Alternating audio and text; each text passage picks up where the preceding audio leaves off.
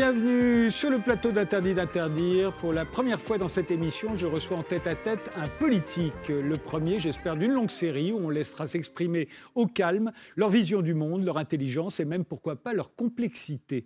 Jean-Luc Mélenchon, euh, bonsoir. Vous êtes le député des Bouches du Rhône, président du groupe la France insoumise à l'Assemblée nationale et l'auteur de L'ère du peuple qui est désormais en poche chez Pluriel. Merci d'avoir accepté mon invitation. Vous essuyez les plâtres, pour ainsi dire.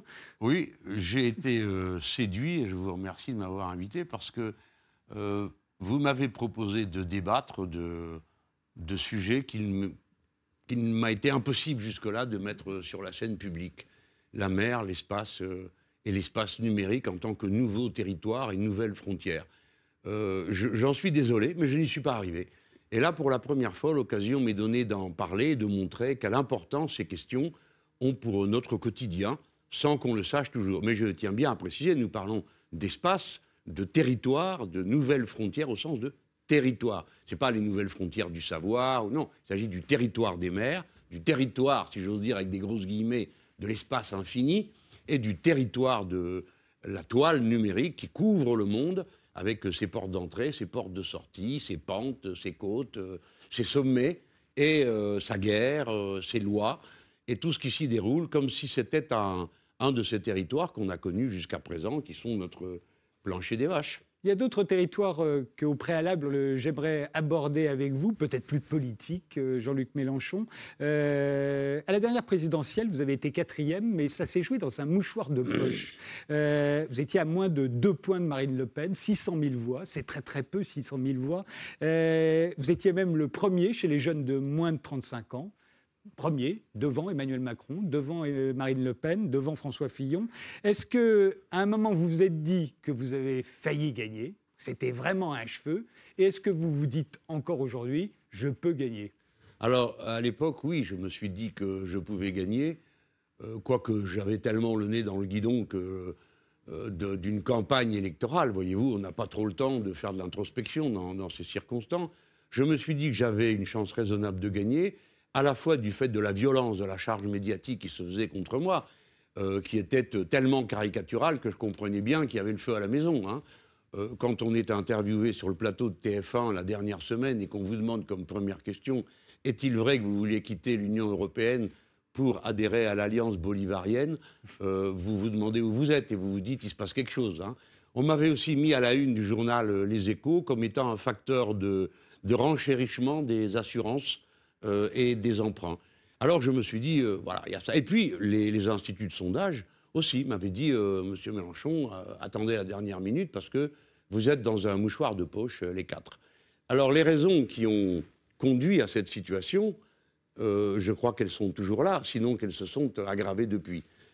si bien que je ne saurais pas répondre à votre deuxième question. Je ne sais pas de quelle manière va se traduire l'état d'esprit public en France après une éradication des organisations politiques traditionnelles en 2017, puisque ça s'est terminé avec euh, trois opposants absolus à tout, euh, qui est euh, M. Macron, Mme Le Pen et moi, chacun dans, notre genre.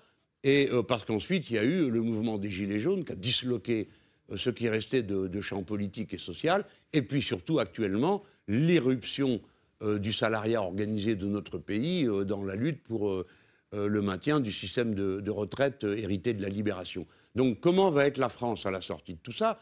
Euh, Là, je cite des événements en général, mais il faudrait être capable de se rendre compte que dans le détail, la France n'est plus la même après une présidence qui a manifesté autant de mépris euh, pour le peuple. Euh, je crois qu'il n'en est même pas conscient. Il fait partie de le président Macron, de ces catégories sociales qui ont fait sécession avec la masse du peuple français. Ces gens qui vivent entre eux, qui ne se rendent pas compte de ce qu'il peut y avoir de, blessant à dire dans les gares il y a ceux qui ont réussi leur vie et ceux qui ne sont rien. Jamais, même la droite ne nous a parlé comme ça. Euh, quand il dit euh, j'en ai marre qu'on dise la pénibilité du travail comme si le travail était pénible, euh, bon, bien sûr, le mien de travail est moins pénible que celui d'un égoutier, mais en attendant, l'égoutier, il fait son travail, heureusement qu'il le fait, parce que sinon, ni vous ni moi, on serait ici en train de parler tranquillement. Donc, ça a été ressenti comme autant de gifles. Si bien que la France est, labourée par les conséquences de ce mépris social, et nous ne savons pas comment les gens vont réagir à ça. Vous ne le savez pas, je ne le sais pas. Ce que, l'on observe depuis les élections de 2017, c'est que les partisans du président de la République euh, ont tout fait pour euh, assimiler la France insoumise euh, avec le Rassemblement national. comme si en fait il y avait une grande bataille, une unique bataille entre progressistes d'un côté et populistes de l'autre, et que la variable de gauche avait été réduite à néant. Est-ce que vous avez l'impression, je suis sûr que oui, mais vous allez me dire en quoi, euh, la gauche a encore, est encore capable de se distinguer aujourd'hui dans ses propositions, dans sa vision du monde? Bien sûr. Mais commençons par le début. Euh, c'est une ruse politique qui a permis l'élection du président Macron. Les gens n'ont pas voté pour lui, ils ont voté contre Mme Le Pen. Euh, en tout cas, un nombre considérable a été convaincu que c'était ça qu'il fallait faire. Euh, bon, comme c'est une martingale électorale, ça marche quoi. C'est miracle, il n'y a rien besoin de faire, ça marche tout seul. C'est pourquoi j'avais été conduit à dire que Mme Le Pen est en quelque sorte l'assurance vie du système, parce qu'une table, une chaise, euh, euh, Macron contre elle, c'est l'autre qui gagne. Bon. Mais hum, après, ils essayent de reproduire ça dans des conditions qui sont désastreuses, parce qu'ils ne se rendent pas compte que, d'abord, les gens ne le croient pas, l'ont cru un temps. Mais dire que les insoumis et le Rassemblement national, euh, c'est la même chose. Tout le monde sait que ce n'est pas vrai. D'ailleurs, les insoumis le savent, évidemment, mais aussi les membres du Rassemblement national, parce que nous nous affrontons à peu près partout et sur à peu près tout. Et puis les gens qui sont des... Il ne faut pas prendre les gens pour des imbéciles. C'est toujours l'erreur euh, de la Macronie. Ils prennent les gens pour des crétins, euh, des demeurés qui sont incapables d'analyser. Alors après, votre question sur la gauche, elle est un peu plus compliquée. parce qu'il y a le mot et puis la réalité le mot a été dégradé d'une manière incroyable euh, par des gens comme euh, M. Hollande et la loi El Khomri euh, et, toute cette époque, si vous voulez, de mensonges, de mystification, qui fait que les gens qui appartenaient à cette école, à cette tradition, s'en sont écartés, les uns pour s'abstenir, les autres rageurs pour faire autre chose, notamment pour voter avec moi, et puis d'autres enfin, totalement perdus, ont fini par s'éparpiller sur la scène politique. Alors, il faut bien distinguer. Euh, il faut comprendre qu'est-ce qui est le cœur du mot gauche euh, et de sa réalité politique. Moi, j'ai passé toute ma vie à gauche. D'ailleurs, euh, compte tenu de mon âge, j'ai traversé un monde dans lequel la gauche était non pas résiduelle, mais centrale. Hein. Après, après la libération, les générations qui ont suivi, nous avons vécu dans l'onde de choc de, de cet événement considérable de la défaite du nazisme. Mais le mot gauche, il est né en France, à un moment bien précis de l'histoire, il s'agit de savoir si le roi a un droit de veto ou pas. Comprenez bien l'idée. Si le roi a un droit de veto, ça veut dire qu'il y a une limite. Le droit de veto, ça veut dire qu'il peut s'opposer. Hein. À tout. voilà, on peut lui proposer une loi, il dit ben, veto, je ne suis pas d'accord. Bon, ça veut dire qu'il y a une personne a le même pouvoir que le peuple tout entier représenté par ses députés. Donc la question du droit de veto a mis en, œuvre euh, un ressort politique qui ne s'est jamais détendu depuis il y avait ceux qui disaient Ah, bah oui, euh, le roi, quand même, c'est le roi, c'est Dieu qui l'a mis là, donc euh, on peut admettre l'idée. Alors aujourd'hui, c'est Ah, bah c'est le marché, euh, bah, qu'est-ce que vous voulez, monsieur Mélenchon On ne peut pas faire autrement, vous devez bien vous rendre compte. Et puis de l'autre côté, ceux qui disent Il n'y a rien au-dessus de la souveraineté populaire. le peuple peut commettre des erreurs, mais on ne connaît rien de mieux que de lui donner le pouvoir et d'admettre que rien ne s'impose à lui. Le pari des républicains, et des vainqueurs de la grande révolution de 89, c'était que plus le niveau d'éducation monterait, s'élèverait, plus l'éducation se répandrait, et plus la cause républicaine l'emporterait. Pas tout à fait tort, c'est quand même ce qui s'est passé euh, euh, en général. Mais nous avons quand même eu des répétitions euh, d'épisodes autoritaires, soit que des gens aient voulu dominer la société par l'autorité, et puis de temps à autre en invoquant le, le, pouvoir divin, soit que euh, c'était des gens comme le général Boulanger à une époque, ou euh, d'autres personnes, ou en ce moment, euh, M. Macron, qui pense qu'il est la quintessence de l'intelligence et que tous les autres sont des personnalités dérisoires, qui n'ont pas de bon sens. Quand vous allez à l'Assemblée nationale, autrefois on protestait parce qu'il y avait que des professeurs, disait-on, à gauche. Hein.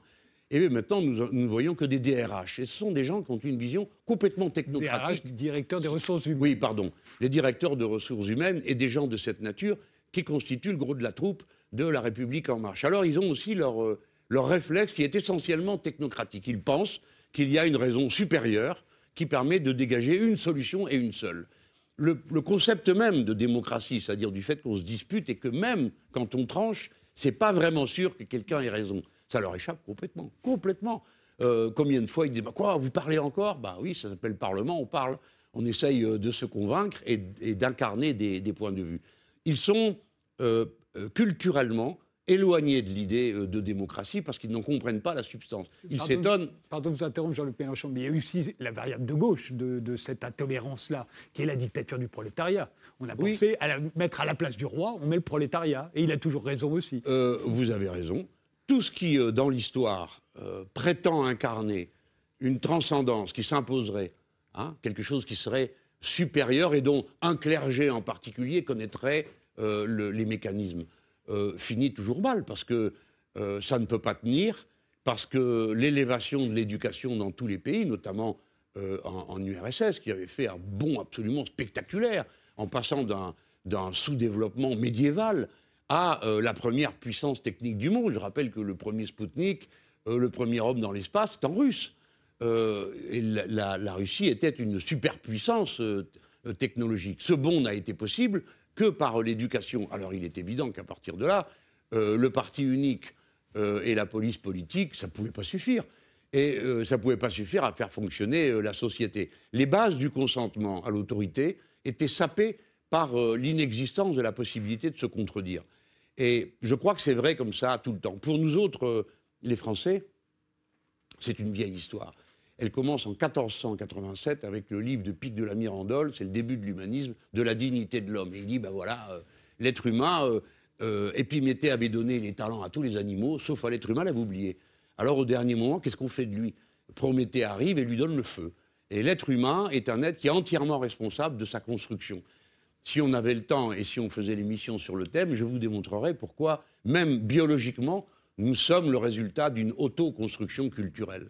Par conséquent, tous les régimes qui nient la démocratie euh, sont condamnés, à terme, on ne sait pas combien de temps ça prend, mais c'est condamné par deux facteurs, l'éducation et le nombre des personnes. Plus les gens sont nombreux, et nous sommes très nombreux sur cette planète, plus les liens s'intensifient, et plus ça va contre l'intuition, hein, plus il y a des masses, plus il y a des individus. Parce que quand vous êtes dans une masse, vous devenez dépendant de chaînes d'interdépendance extrêmement longues. Vous n'avez qu'à regarder vous-même euh, de combien de mots de passe et d'identifiants euh, vous dépendez, de combien de guichets, pour vous rendre compte que, indépendamment de vos traits personnels et de votre culture, vous êtes un être tout à fait singulier. Il n'y en a pas deux comme vous, hein. ni comme moi, ni comme personne ici euh, dans ce studio.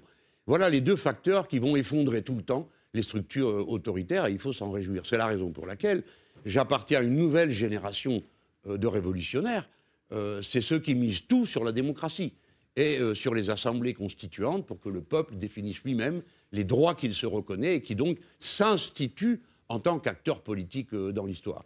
Ça, c'est une, c'est une stratégie politique nouvelle qui est née pour l'essentiel dans l'Amérique du Sud dans les années de rupture avec le néolibéralisme et que nous, avec la théorie de l'ère du peuple et de la révolution citoyenne, les insoumis, on a développé et porté jusqu'à son terme, mais vous l'avez dit, s'en est fallu de peu qu'on y arrive.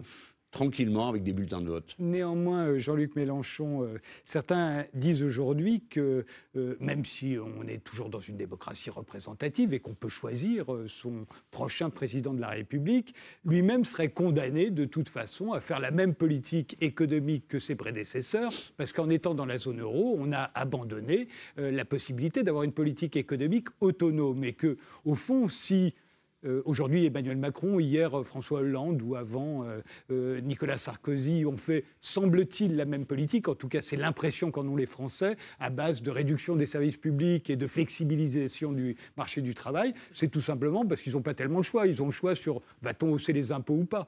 vous n'êtes pas d'accord sur cette ah, vision? sur, le, sur le diagnostic, je suis d'accord avec vous. Ils font la même politique parce qu'ils se soumettent à la même politique.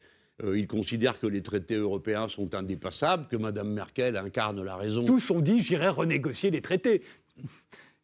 Oui, mais ils ne l'ont pas fait. Ils ne l'ont pas fait, ils ne euh, sont pas parvenus. L'histoire, non, ils ne l'ont pas fait du tout. Ils n'ont même pas essayé. Vous n'avez pas trace dans l'histoire d'un seul instant où un de ces trois présidents que vous venez de nommer ait dit écoutez, ça ne peut plus aller comme ça. Euh, bon, vous voyez bien qu'il n'y a rien qui marche. Maintenant, il serait fondé à dire, bah, écoutez, non seulement ça ne marche pas, mais quand on demande aux gens ce qu'ils en pensent, ils s'en vont voir le Brexit. Donc, euh, ils se sont soumis, mais il faut quand même aussi dire pourquoi. C'est parce qu'ils représentent les classes sociales intéressées à ce mode de fonctionnement. Qu'est-ce que ces traités instituent Une monnaie qui ne peut pas bouger, donc qui garantit la valeur de la rente. C'est ça que ça garantit. Et c'est le cœur d'électorat de Mme Merkel. Et de l'autre côté, une politique de réduction de la surface de l'État social et du service public, de manière à confier au marché et donc à l'accumulation le moyen de payer ses rentes euh, par capitalisation. Monsieur Tadei, ces choses sont d'une simplicité absolue. Alors après, intervient un facteur dans l'histoire auquel vous devriez être sensible, après la question que vous m'avez posée il y a un instant. Ce facteur, c'est le facteur humain. Qu'est-ce que les gens ont dans le ventre? Parce que l'histoire ne s'est pas arrêtée avec les traités euh, européens. Euh, le Dieu n'est pas descendu sur terre pour nous dire, eh ben voilà, c'est ça qu'il faut faire. Je le dis par matière de plaisanterie, mais c'est un épisode dans l'histoire, ça passera. On passera à autre chose le moment où il y aura des autorités politiques capables de dire non. Moi, je me sens capable de ça. Je l'ai dit à d'autres qui ne s'en sont pas sentis capables, comme euh, Alexis Tsipras. Euh, je me sens capable de le faire. Pourquoi? Ben Parce que nous sommes une nation puissante. Et puis parce que je n'ai aucun intérêt aux intérêts qui sont servis par ces traités. Ce n'est pas ma classe sociale, c'est pas, je, n'y ai aucune attache. Par contre, pour moi, c'est très, très, très, très important euh, de développer l'investissement euh, public, euh, de passer à la planification écologique, de répartir la richesse pour qu'on cesse avec l'indigne pauvreté que l'on constate en Allemagne ou en France. Bon, Monsieur Tadei, il faut admettre que l'histoire est faite par les êtres humains et qu'il y en a qui n'ont rien dans le ventre et d'autres si. Ou bien il y en a qui sont attachés à une cause et, d'autres à d'autres. Ce que je leur reproche, c'est de mentir. M. Hollande n'a jamais eu l'intention de combattre la finance ni de renégocier les traités. Il a pourtant dit le contraire. Mais il l'a dit, formellement, vous avez raison, il n'a rien fait. M. Sarkozy a fait les gros yeux à Mme Merkel, mais enfin, ils avaient en commun euh, d'être tous les deux de la même politique et de la même droite. Quant à M. Macron, il a fait euh, toutes les sottises possibles, l'une derrière l'autre, qui ont suffi à faire comprendre à nos partenaires, on va mettre des guillemets, qu'ils n'étaient pas sérieux parce qu'il acceptait toutes sortes de choses qui sont inacceptables. Il les a acceptées en cours de route et il a cédé devant Mme Merkel. Mme Merkel, c'est une femme extrêmement pragmatique. Euh, elle applique sa politique, point. Celle qui convient à la majorité euh, qui est la sienne, politique, en Allemagne, à la majorité sociale. Alors, des grosses rentes, et pour ça, il faut qu'il y ait de l'accumulation et beaucoup de dividendes. Donc ces gens préfèrent voir les routes déglinguer, les ponts s'effondrer, n'avoir aucun service public, mais euh, du moment que ça garantit les revenus de cette petite catégorie sociale euh, de rentiers gris euh, et amers qui sont là. Euh. alors c'est un pays où il y a de moins en moins d'enfants, où il y a moins en moins de joie de vivre, où il y a de plus en plus de pauvres, mais ils sont contents sur leur tas d'argent. Ce sont des comportements névrotiques, parce que si vous regardez un État comme la Bavière ou d'autres, l'état dans lequel sont les infrastructures publiques de ce pays, l'argent qui s'accumule, on refuse de le dépenser. Ils refusent, ils vous le disent. Ils le disent dans les interviews, ils disent ah non, non, non. Euh, et puis de toute façon, c'est pas efficace parce qu'il faut du temps pour que ça s'applique. Enfin, ces gens sont incroyables. Alors, voilà, c'est de l'histoire. Il faudra tourner la page, on le sait tous. Ceux qui ne le savent pas euh, sont en train de l'apprendre. Ils voient quelque chose qui va vous paraître éloigné. Un incendie en Australie. Personne ne sait l'arrêter. Mais pourquoi? Pourquoi? Ben Parce qu'il y avait de l'eau, mais on l'a vendu au fond de pension. Il y avait des pompiers, mais on a diminué leur nombre parce qu'il ne faut pas que l'État soit important. Alors, c'est pas le capital qui a allumé le feu Ah ben si, parce que la température monte du fait euh, du productivisme. Bon, par conséquent, les gens, vous avez compris, si vous voulez cette politique, voilà ce que ça donne. Et ça donnera jamais rien d'autre. De même, euh, moi qui suis élu de Marseille, je peux vous dire, il tombe de l'eau comme il n'en est jamais tombé. Pourquoi? Parce que la Méditerranée se réchauffe plus vite que les autres mers. Donc, évaporation, précipitation sur une nature imperméabilisée par les constructions et par une nature physique, c'est pas l'Écosse, quoi. Hein. le, Grand Sud-Est, il n'y a pas la verdure, la capacité pour la Terre d'éponger. Donc, la première fois, les égouts explosent, euh, tous détruits et tout le monde court pour réparer. La deuxième fois, on fait ce qu'on peut, on nettoie ce qu'on peut, puis la troisième fois, chacun se débrouille. Et on vous dit, euh, eh ben, responsabilisez-vous, achetez-vous une citerne, achetez-vous un groupe électrogène, monsieur Tadei. Qu'est-ce que vous venez de nous saouler à vouloir à tout prix euh, l'électricité? Puis si vous n'êtes pas capable de faire des économies, prenez-vous-en à vous. Alors si vous êtes la pauvre personne qui n'en a pas les moyens, eh bien cette société vous dit euh, tu peux crever. Jean-Luc Mélenchon, euh, jusqu'où vous remettez en cause le capitalisme euh, Est-ce que vous pensez qu'il faut en finir avec le capitalisme Il ne nous a rien apporté ou, ou, au contraire, il faut le tempérer comme on a su le tempérer à d'autres époques Aussi bien Franklin Roosevelt que le général de Gaulle ont tempéré oui, le capitalisme. Oui, oui, oui, tout le monde a oublié que la planification en France, c'est une invention du général de Gaulle. Euh, bon, le capitalisme, ça a été un moment de l'histoire, il a changé de forme. Euh, on aurait tort d'en parler comme euh, d'un sujet politique constant. Le capitalisme de notre époque n'a rien à voir avec le capitalisme, on va mettre des grosses guillemets, productif du 19e et du 20e siècle. L'essentiel du capitalisme de notre temps est concentré dans la sphère financière, où il réalise des taux de profit que vous n'aurez jamais aucune chance de réaliser dans la production réelle. Donc c'est ce capitalisme-là qu'il faut abattre pour commencer. Néanmoins, Après... il, y a, aussi celui qu'on voit là, il se trouve qu'il y a cette image derrière vous et derrière moi, euh, avec euh, ces fameux containers qui sont les emblèmes. Ça vous impressionne, hein? Les emblèmes de la mondialisation. Est-ce que vous vous rendez compte? D'abord, la mondialisation, c'est pas le bon mot. C'est les Anglais qui ont le bon pour une fois. Globalisation. oui. Est-ce que vous vous rendez compte que si énorme que soit cette image, eh bien, les échanges réels, c'est-à-dire ça là, c'est 4000 fois moins que les échanges financiers. C'est-à-dire qu'en permanence s'échange une masse de titres euh, qui ne représentent rien et qui surplombent toutes les productions, y compris ce que vous voyez derrière vous, y compris le statut des marins qui sont sur ce bateau, qui doit coûter le moins possible pour que, etc., etc., etc., les mêmes logiques. Par conséquent, euh, ne vous laissez pas impressionner. Ce n'est pas ce capitalisme-là qui dirige, c'est le capitalisme financier. Ça ne veut pas dire que celui-là soit vertueux. Non, parce que vous avez remarqué les caractéristiques du capitalisme de notre temps. Il ne satisfait pas les besoins élémentaires des personnes. Il reste euh, des milliards de gens qui ne mangent pas, qui n'ont pas d'eau potable ou qui sont pauvres, mais il crée des, besoins artificiels par la publicité. Il crée des besoins qui sont solvables et il ne répond pas aux besoins qui ne sont pas solvables, comme se nourrir, se vêtir, euh, avoir de l'eau potable et le reste. Si bien que sur la Terre entière, nous sommes entrés dans une ère nouvelle, caractérisée par une population considérable, nous sommes à 7 milliards d'êtres humains, et il faut savoir que l'humanité change de fond en comble chaque fois qu'elle double.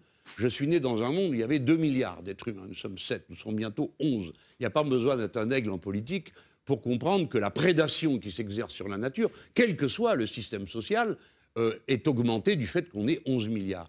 Mais alors, quand la prédation a lieu dans le cadre du capitalisme de notre époque, c'est-à-dire de production de moyens de besoins extravagants, eh bien, il est clair que c'est un saccage.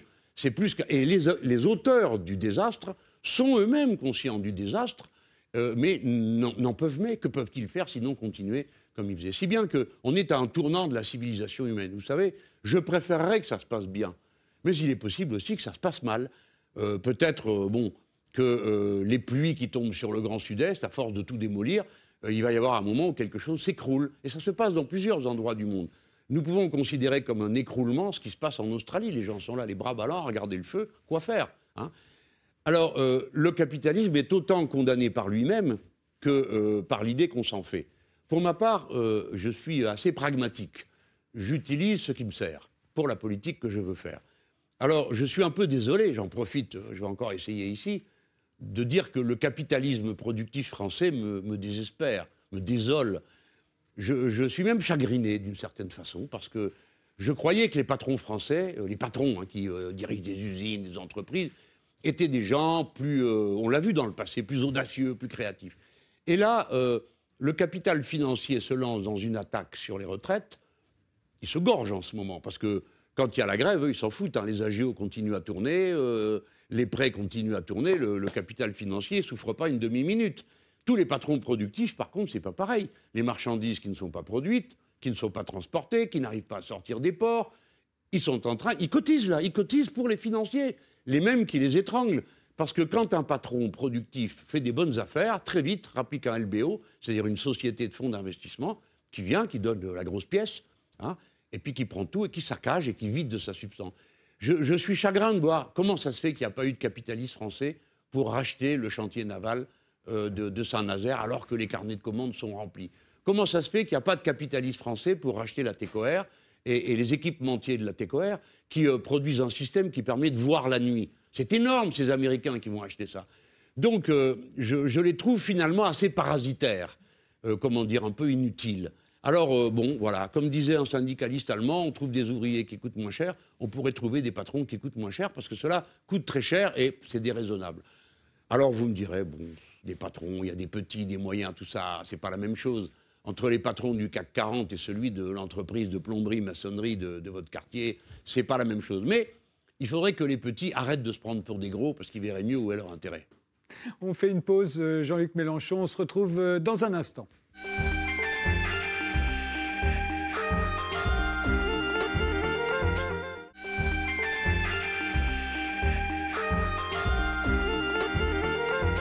Une émission spéciale avec Jean-Luc Mélenchon aujourd'hui, la première d'une série avec des dirigeants politiques. Jean-Luc Mélenchon, est-ce que la France est bien encore une, grande puissance? Vous y avez fait allusion dans la première partie de notre conversation. à partir du moment où elle n'a plus peut plus avoir de politique économique autonome. Est-elle encore indépendante économiquement, militairement, politiquement même? Est-ce que véritablement c'est une grande puissance face à, aux États-Unis, à la Chine, à l'Allemagne ou à la Russie? Bon, tout dépend de ce qu'on vise par la puissance. Ce qui est certain, c'est que la France n'est plus un État indépendant. Euh, beaucoup de ces décisions se prennent euh, dans le secret de la Commission européenne et s'imposent à notre peuple. Par exemple, la demande de supprimer les systèmes de retraite que nous avons. Mais auparavant, c'était la vente des barrages euh, électriques, c'est la suppression des services publics, l'Europe telle qu'elle est, l'Union européenne, est une machine à détruire euh, tout ce qui l'entoure. Bon. Après, nous sommes complètement dépendants des États-Unis d'Amérique sur le plan militaire parce que euh, deux présidents nous ont liquidés euh, militairement. C'est François Hollande qui a accepté qu'on installe des batteries de missiles antimissiles en Pologne, ce qui voulait dire que du jour au lendemain, la dissuasion française n'a plus de sens. et puis le président Hollande aussi qui a accepté euh, comme ils disent, l'interopérationnalité, ça veut dire parler tout anglais et mettre installé des logiciels euh, que contrôlent les Nord-Américains, jusque dans le ministère de la Défense, c'est-à-dire, et sur certains de nos missiles. Et même euh, pour les satellites que nous tirons, tout le système qui va remplacer le GPS américain. Les Américains ont obtenu qu'on mette les satellites sur une autre orbite que le GPS, de manière à ce que s'ils veulent nous couper, ils ne se coupent pas eux-mêmes. Et deuxièmement, ils ont obtenu d'être embarqués euh, pour euh, l'observation militaire. Donc euh, voilà, nous ne sommes plus indépendants. Mon projet est de nous rendre de nouveau indépendants. Est-ce qu'on a des outils? Bah, Évidemment. Regardez, nous allons parler maintenant de la mer. C'est l'espace le plus vaste sur la planète. Il contient des richesses tout à fait extraordinaires. 71% du territoire de la planète, c'est de l'eau, c'est la mer. On en sait moins sur le fond de la mer que sur la planète Mars. Et nous, les Français, nous sommes le deuxième territoire du monde. Mais pour que l'État fasse son boulot, nous sommes ridicules. Je ne dis même pas inexistants, je vais jusqu'à ridicule. La totalité du territoire marin des Français est contrôlée par l'équivalent de ce qu'il faudrait pour contrôler tout le territoire terrestre de l'Hexagone. Comme si sur tout l'Hexagone, il y avait deux voitures de police. Eh bien, c'est l'équivalent. Nous avons deux bateaux, si j'ose dire, pour contrôler tout ce territoire. C'est-à-dire que nous ne donnons aucun des moyens euh, du contrôle, de la puissance, de l'investissement. Et c'est lamentable parce que les chercheurs français, les océanographes jouent un rôle magique euh, sur le plan mondial. Ça, c'est un exemple. Deuxième exemple, l'espace. L'espace, nous sommes, personne ne le sait, le deuxième peuple du monde pour la cotisation individuelle à un budget de l'espace. C'est nous, les Français.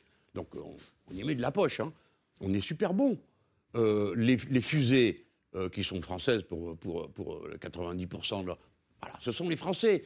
Les appareils embarqués. Est-ce que vous savez que la mission sur, euh, sur Mars, le, petit le truc là qui roule là, le laboratoire est français, la caméra est française. Bon, alors les pneus sont américains et ça a été tiré avec une fusée américaine, mais je veux dire que dans cet attelage-là, nous sommes la partie quand même noble hein, de l'affaire.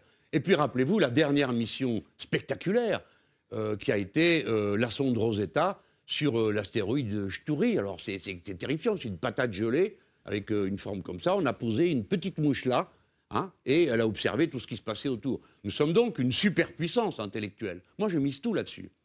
Et dans le domaine, alors là, pareil, on, s'est fait liquider parce que les Français ont admis des programmes communs avec les Allemands qui ne respectent rien qui ne prennent pas la fusée Ariane pour premier objectif, hein, c'est-à-dire que quand ils ont des satellites à tirer, ils font suivant leur humeur, avec des Américains ou avec d'autres. Bon, c'est totalement déloyal.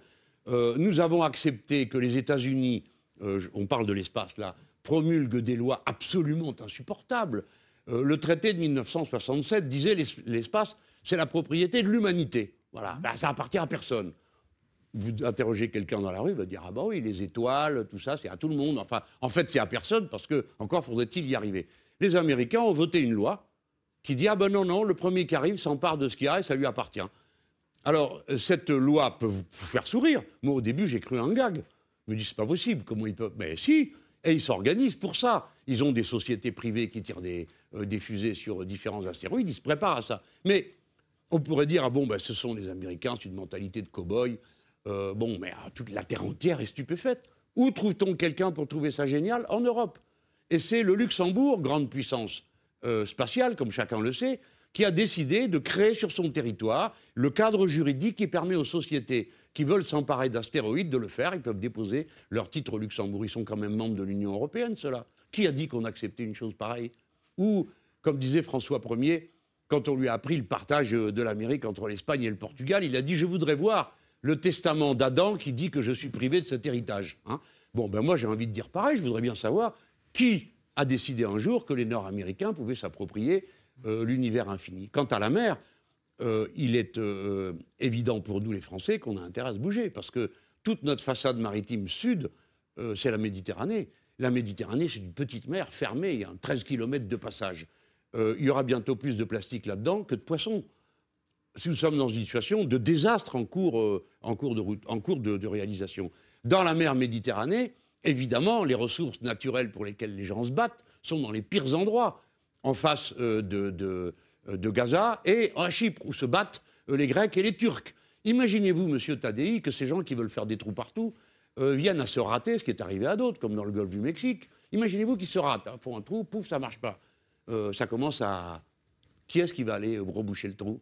Où sont les outils Nous, les Français, nous savons faire des sous-marins.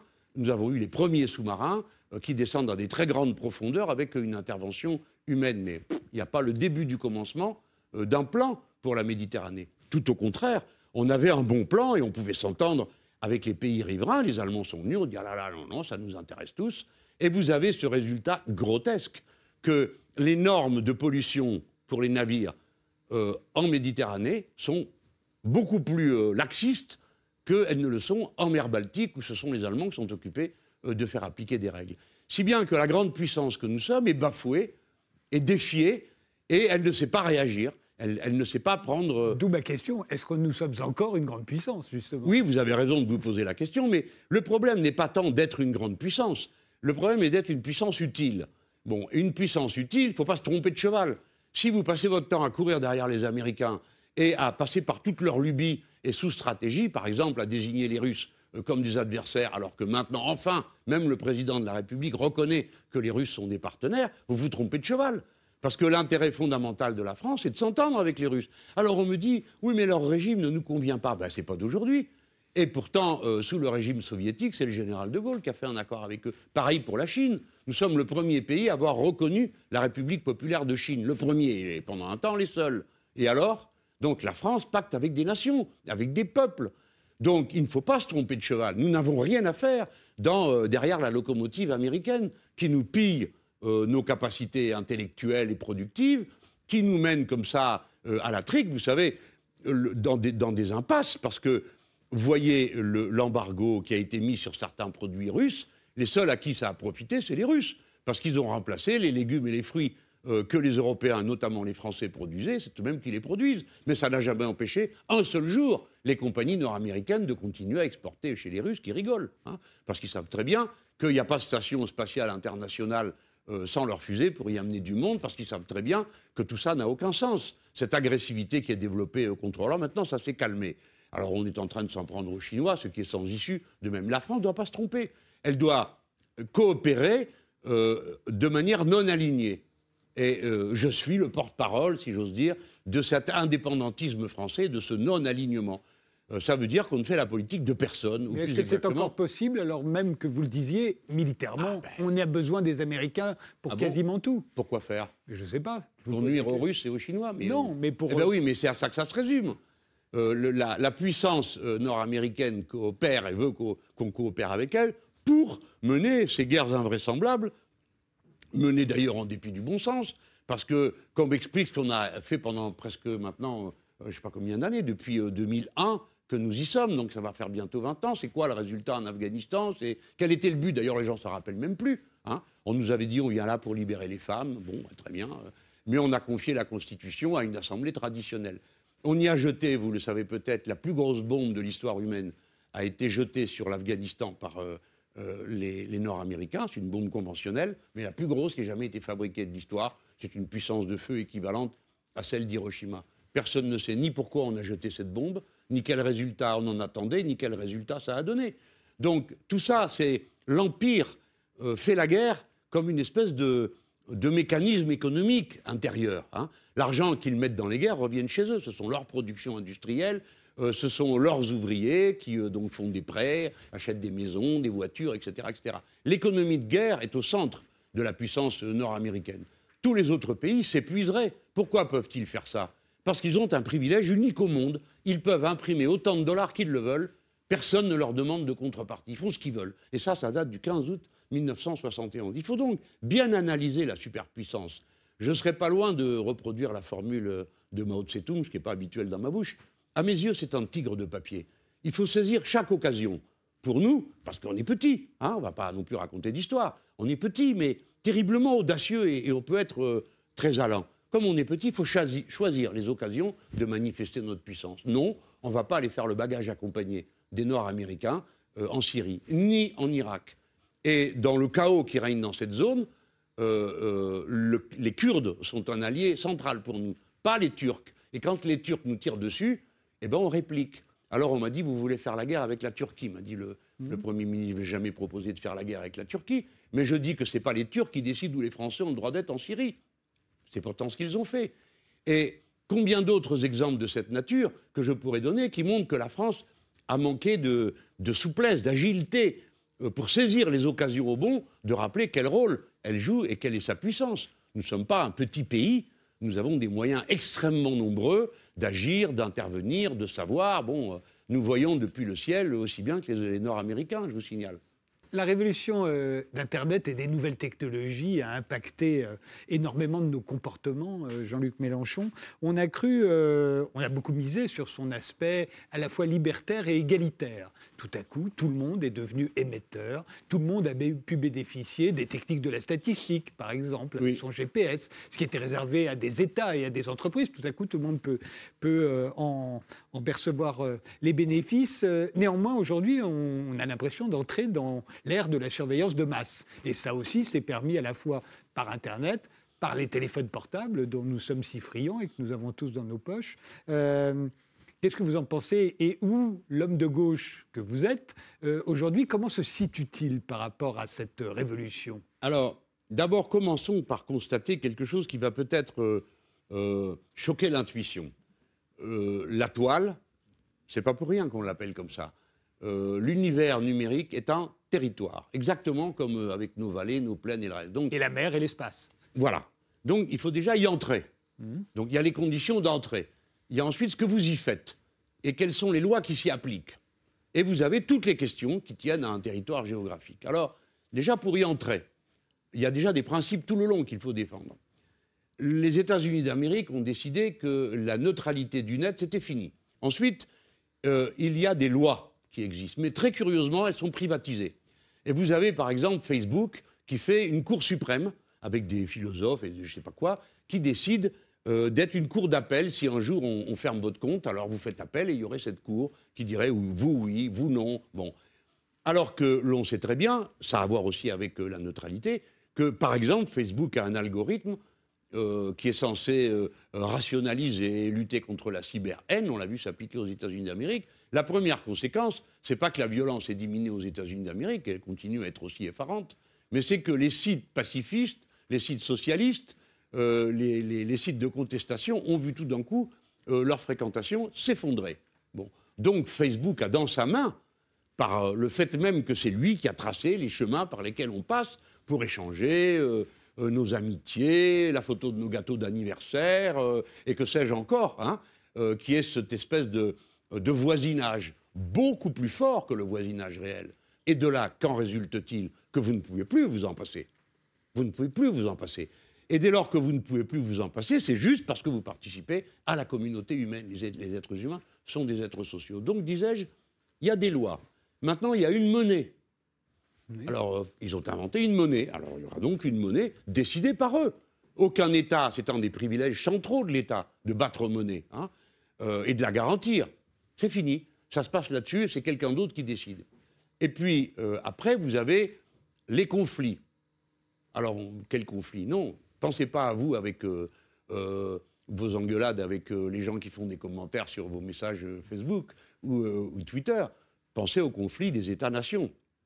50% des piratages, donc des destructions, parce que c'est ça dont on parle, sur la toile, sont le fait des États-nations qui se portent des coups de vache absolus. Alors on n'en parle pas beaucoup, hein, mais quand même, euh, par exemple, on ne sait qui a piraté euh, le système d'un des pétroliers américains. Et d'un coup, 3000 terminaux ordinateurs, quick, euh, ont brûlé. une autre fois, c'est le centre qui commande les drones en Afghanistan qui a été piraté. Alors, on en est rendu au point que, à la fois par le côté bataille pour le contrôle des territoires de l'Internet, vous pouvez considérer que si c'est vous qui mettez vos pétroliers sur la mer, c'est votre territoire. Hein. Donc le contrôle de ce que vous êtes en train de faire est absolument équivalent à celui qu'il y a quelques siècles, vous auriez eu à défendre vos frontières. Eh bien, cette bataille, elle, est en cours, elle a lieu. C'est la ministre française qui a dit la guerre euh, du numérique est commencée. Alors, elle est commencée. Les États-Unis ont créé un état-major euh, pour cette guerre. Et nous, les Français, on a créé un état-major pour l'espace. Mais dedans, il y a aussi cette composante qui s'occupe euh, du numérique vous voyez que le territoire du numérique est investi absolument de toutes les fonctions humaines traditionnelles. Et pouvait-il en être autrement, Monsieur Tadei Les êtres humains produisent des choses qui euh, sont le propre des êtres humains et de la civilisation humaine. Oui, mais à une nuance près, c'est qu'aujourd'hui, ces technologies sont les meilleures qu'on ait jamais vues pour ficher une population, Absolument. pour l'influencer, pour euh, euh, la surveiller. Je reviens toujours à ce terme de surveillance. On parle même de capitalisme de surveillance.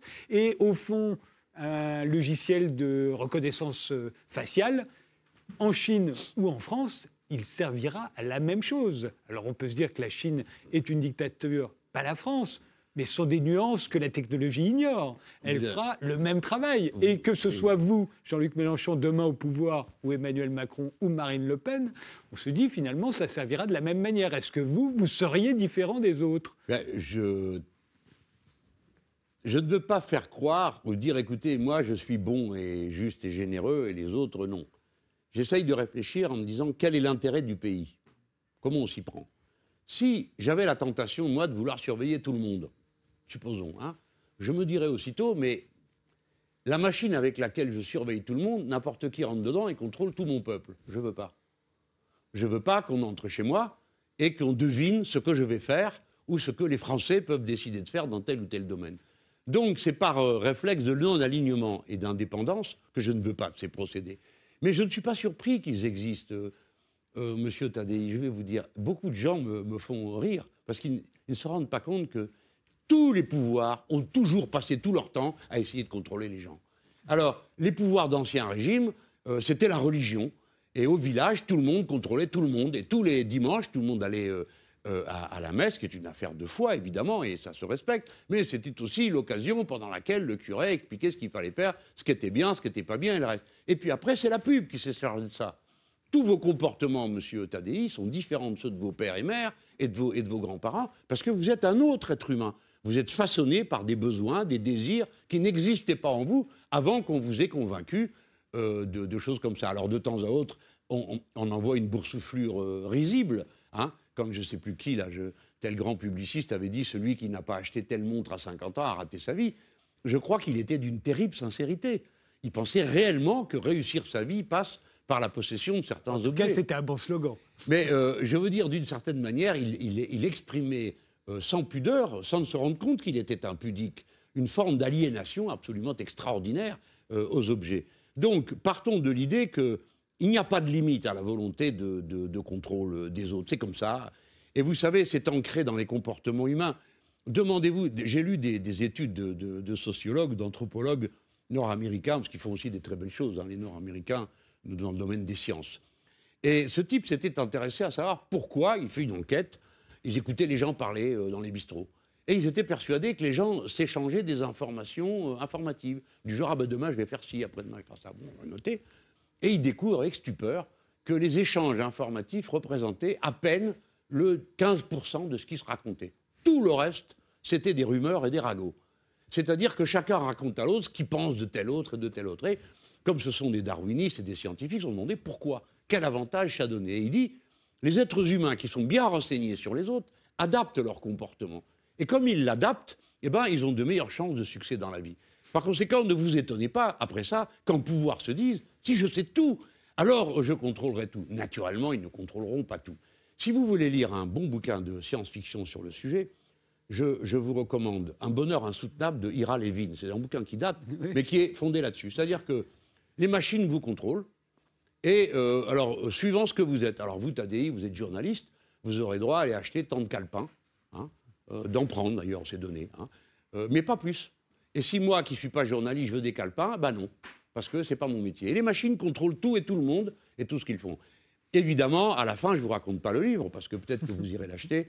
Euh, tout ça se plante euh, lamentablement, parce que la fantaisie humaine, euh, le principe d'incertitude, cette petite part de folie qui est en nous, qui résulte de quelques principes auto-organisateurs. Voilà. Nous avons besoin de manger, dormir, boire et d'aimer. Alors, notamment aimer nous conduit à faire les pires folies, bon, irrationnelles, bon, et les autres de même. Ces quelques principes font de nous des êtres incontrôlables. Euh, il y en a toujours un qui ne fait pas comme les autres. Et quand il ne fait pas comme les autres, vous avez des principes qui se mettent euh, en œuvre, ça s'appelle le désir mimétique. Si vous le faites vous, alors pourquoi je ne le ferai pas moi? Et vous n'avez qu'à regarder deux gosses en train de se battre dans un bac à sable euh, pour un saut. Alors il n'y a, a, rien, la maman peut faire ce qu'elle veut. Hein. Elle peut venir avec la jolie bicyclette, les bonbons et tout ce qu'on veut et continuer à se battre. Les êtres humains sont construits comme ça. N'ayez donc aucune confiance dans ceux qui vous disent euh, qu'ils se limiteront dans leur désir de vous contrôler. Donc, si je vous ai bien compris, Jean-Luc Mélenchon, euh, vous nous dites qu'en gros, il est tout à fait normal d'espionner sa population quand on est le pouvoir, parce que le pouvoir a toujours essayé d'espionner sa population, euh, qu'il y aura toujours des guerres parce qu'on a toujours eu envie de se battre, parce qu'on veut essentiellement, on désire les mêmes choses, on convoite les mêmes choses, donc on est obligé de se battre, et qu'il ne faut pas croire donc ceux qui nous diront qu'ils ne nous espionneront pas, et y compris vous.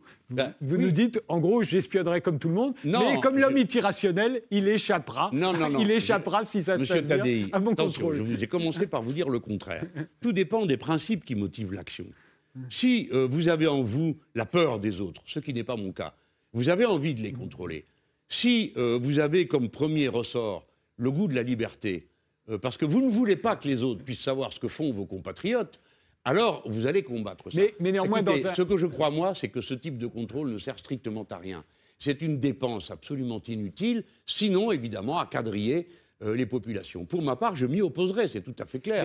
Mais, dans un, cadre d'affrontement ou de, guerre larvée ou de guerre froide ou de guerre contre le terrorisme, on sait ce que c'est, la guerre contre le terrorisme, ben on a tendance, pour protéger sa population, à vouloir euh, l'espionner euh, sans penser à mal, uniquement pour... Ben voyons. pour non, je n'y crois pas une seconde.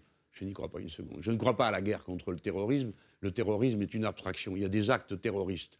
Et pour lutter contre les actes terroristes, euh, le meilleur moyen, c'est pas le contrôle dans la rue de tout le monde. C'est euh, d'avoir des gens qui font le boulot sur le terrain, qui se glissent, qui se faufilent, qui savent où aller, parce que nous avons eu dans le passé des succès extraordinaires qui ont rarement été dus à, ces folies d'espionnage général.